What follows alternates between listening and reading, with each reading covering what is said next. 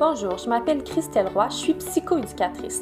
J'aide les gens à faire face à leurs difficultés d'adaptation. Mais ici, plus spécifiquement, je souhaite vraiment t'outiller afin que tu puisses mieux vivre avec le stress et l'anxiété, mais aussi que tu puisses enfin prendre en main ton bien-être.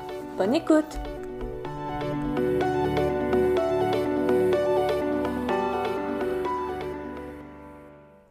Bonjour tout le monde. Donc aujourd'hui, j'avais envie de prendre un petit moment pour discuter avec vous de euh, comment on peut communiquer un désaccord sans nécessairement créer de conflit? Avant qu'on commence, j'ai envie de te poser quelques questions pour t'inviter à réfléchir sur toi, comment tu gères ça quand il y a quelque chose qui te dérange. Est-ce que ça t'arrive de garder pour toi des éléments qui te dérangent par peur de créer un conflit ou par peur de la réaction de l'autre personne? Est-ce que communiquer ce que tu ressens, c'est quelque chose qui est difficile pour toi? Est-ce que tu as tendance à garder ce qui te dérange pour toi à l'intérieur sans le nommer à l'autre personne. Est-ce que quand ça, ça t'arrive, tu aimerais communiquer ton opinion, mais tu sais pas vraiment comment t'y prendre ou tu sais pas comment faire? Est-ce que par moment tu rumines comment tu te sens sans nécessairement passer à l'action? Est-ce que ces désaccords-là qui se passent dans ta tête parce que tu les communiques pas sont souvent avec la même personne? Sache que si tu as répondu oui à une de ces questions-là, c'est tout à fait normal. Euh, il y a plusieurs personnes qui ont peur de communiquer quelque chose qui les dérange parce qu'on ne veut pas créer de conflit, qu'on ne veut pas déranger l'autre ou qu'on ne veut pas vivre le rejet qui pourrait venir avec le conflit qui pourrait être créé. Puis, plusieurs personnes vivent de l'anxiété face à leur relation ou au jugement des autres. Donc, c'est tout à fait normal.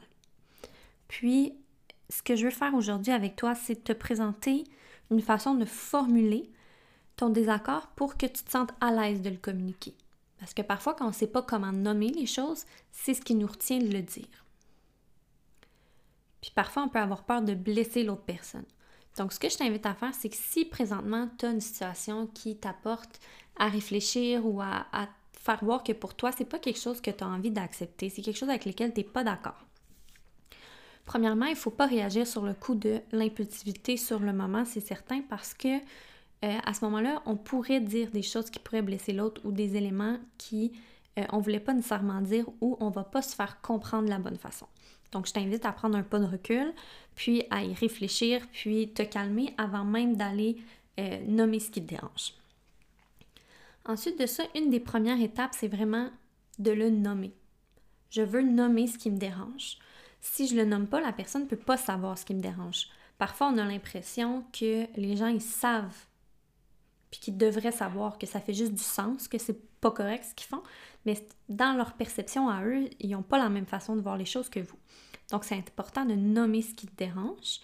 Donc, par exemple, euh, quand tu me donnes une tâche à la dernière minute, euh, là ici, c'est important, j'ai mis le, le tu, mais c'est une action que la personne a posée. Donc, je suis pas en train d'attaquer la personne en nommant tu es une mauvaise personne, tu as fait euh, des actions vraiment irréparables. je n'accuse pas la personne, je mets une action qu'elle a fait en étant quelque chose qui me dérange. Donc, je veux éviter de vraiment euh, tutoyer ou d'utiliser le tu. Je vais parler le plus possible au je lorsque j'essaie de nommer quelque chose qui me dérange. Donc, nomme ce qui te dérange. Quand tu me donnes une tâche à la dernière minute, j'aime pas ça. Donc, la première partie, je nomme ce qui me dérange. La deuxième partie, on doit nommer comment on se sent. Parce que parfois, les gens vont poser des actions, mais vont pas nécessairement savoir ce que ça fait vivre à l'autre personne. Ou vont pas penser que ça leur fait vivre une émotion ou quelque chose de négatif à cause qu'ils ont fait cette demande ou cette action-là. Donc, quand tu me donnes une tâche à la dernière minute, je me sens stressée, envahie et moins disponible pour faire mes tâches. Donc, j'ai nommé ce qui me dérangeait, j'ai nommé comment je me sens.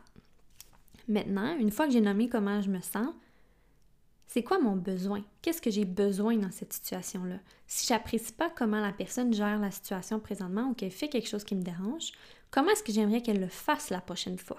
De quoi est-ce que moi j'ai besoin? C'est important de le nommer parce que ça aussi, si la personne vous fait une demande ou agit de cette façon-là, elle aussi a probablement un besoin derrière ce qu'elle vous demande. Donc, comment est-ce qu'elle peut combler son besoin? en respectant le, vôtre en même temps? Donc, euh, par exemple, je reprends ma phrase, quand tu me donnes une tâche à la dernière minute, je me sens stressée, envahie, moins disponible pour faire la tâche. J'ai besoin que tu m'avertisses au moins une journée avant la date limite de la tâche pour que je puisse mieux l'accomplir. Donc, j'ai nommé ce qui me dérangeait, j'ai nommé comment je me sentais, puis j'ai aussi nommé mon besoin. De cette façon-là, la personne va savoir que la prochaine fois qu'elle a une demande similaire à me faire, j'apprécierais grandement qu'elle le fasse d'une autre façon, c'est-à-dire de me le donner au moins une journée d'avance pour que je puisse le faire comme il faut. Comme je disais tantôt, on a parfois l'impression que les gens, ils savent ce qu'on a besoin ou ils savent qu'ils ne devraient pas faire telle chose. Ça fait juste du sens puis qu'ils devraient le savoir. Par contre, souvent l'autre personne, par sa perception, elle ne sait pas que ça nous fait vivre quelque chose de désagréable ou elle ne sait pas comment le faire nécessairement différemment si elle, elle l'a toujours fait comme ça. Puis là, ce que je t'invite aussi à réfléchir, c'est que si c'est des désaccords qui se reproduisent ou qui sont similaires, soit avec la même personne ou un désaccord similaire mais avec plusieurs personnes différentes, je sais que ça peut être stressant de le communiquer, ce que ça nous fait ressentir ou qu'est-ce qu'on n'est pas d'accord. Par contre, si c'est une problématique qui est répétitive, tu vas vivre ce stress-là à répétition plutôt que de vivre le stress une fois de le communiquer pour voir que finalement ça va mieux une fois que je l'ai dit. Puis, ce qu'on veut pas, c'est justement avoir un stress répétitif pour une même situation parce que on a une partie du contrôle face à cette situation-là qui est de vraiment communiquer comment on se sent pour que la personne puisse savoir puis adapter comment elle agit avec nous. Sinon, elle ne peut pas s'adapter, elle, face à ce que nos besoins sont. Puis à long terme, de, vivre un stress qui est répétitif, ça peut entraîner d'autres difficultés sur le plan psychologique et physique là, à long, long terme, mais psychologique principalement parce qu'on va ruminer cette information-là, puis chaque fois qu'une situation similaire va arriver, ça va nous faire vivre un malaise. C'est pas ce qu'on veut. Nous, ce qu'on veut, c'est en le nommant, évacuer cette, ce stress-là ou cet élément-là qui peut être répétitif pour pouvoir se sentir mieux. En plus, si c'est un élément qui te dérange vraiment, hein, notre cerveau, c'est un détecteur de menaces. Donc, chaque fois qu'il va arriver une situation similaire, même si elle est plus petite en intensité, ça va déclencher euh, les symptômes physiologiques du stress. Donc, tu vas avoir l'impression de venir du stress plus souvent à cause que ton cerveau va détecter souvent cette menace-là. Je réexplique ici ce que je veux dire en gros, c'est que euh, notre cerveau fait des associations, puis il détecte tout ce qui peut être une menace pour nous. Donc, si pour toi, la personne fait quelque chose qui te dérange, puis ça crée un stress. Si tu le vis à répétition, mais chaque fois, par exemple, que tu vas voir ton patron arriver près de ta porte, même s'il veut juste te dire bonjour, ben ça pourrait déclencher du stress chez toi parce que ta tête va se mettre à penser que peut-être il va te donner une tâche encore dernière minute, puis que ça va déclencher d'autres stress, même si lui, il faisait juste passer pour te dire bonjour.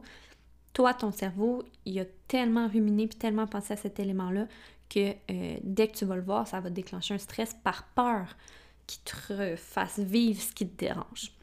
Donc, c'est vraiment important de venir le communiquer le plus possible. Puis, euh, les étapes, ce que ça va faire, ce que je vais vous les redire dans quelques secondes, utiliser les étapes pour le communiquer, ce que ça va faire, c'est que l'autre personne va percevoir comment vous vous sentez face à cette situation-là, mais aussi va savoir comment elle peut s'adapter la prochaine fois pour répondre à votre besoin. Puis, comme on n'attaque pas l'autre personne, elle va être ouverte à vous écouter. Et vous, en retour, vous devez aussi être ouvert à écouter et possiblement faire des compromis face à la situation. Mais ce que ça va faire, c'est que ça va évoluer. Ça va vous permettre de vous, sentir mieux face à la situation parce que vous allez l'avoir communiqué et l'autre personne va savoir aussi. Puis peut-être qu'elle va pouvoir s'expliquer. J'ai utilisé telle façon ou dans cette situation-là, c'était à cause de ça. Donc, vous allez peut-être prendre moins personnel les choses qui vous étaient demandées et vous sentir mieux. Donc, je vous redis les étapes une dernière fois. Donc, je nomme ce qui me dérange. Donc, quand telle chose se produit ou quand tu me fais part de tel élément. Ensuite de ça, la deuxième étape, c'est comment je me sens. Donc, nommer comment vous vous sentez. Donc, quand telle chose se produit, je me sens de telle façon. Ensuite de ça, nommer mon besoin. j'ai besoin que la prochaine fois ou j'ai besoin que, peu importe c'est quoi la situation, nommez votre besoin.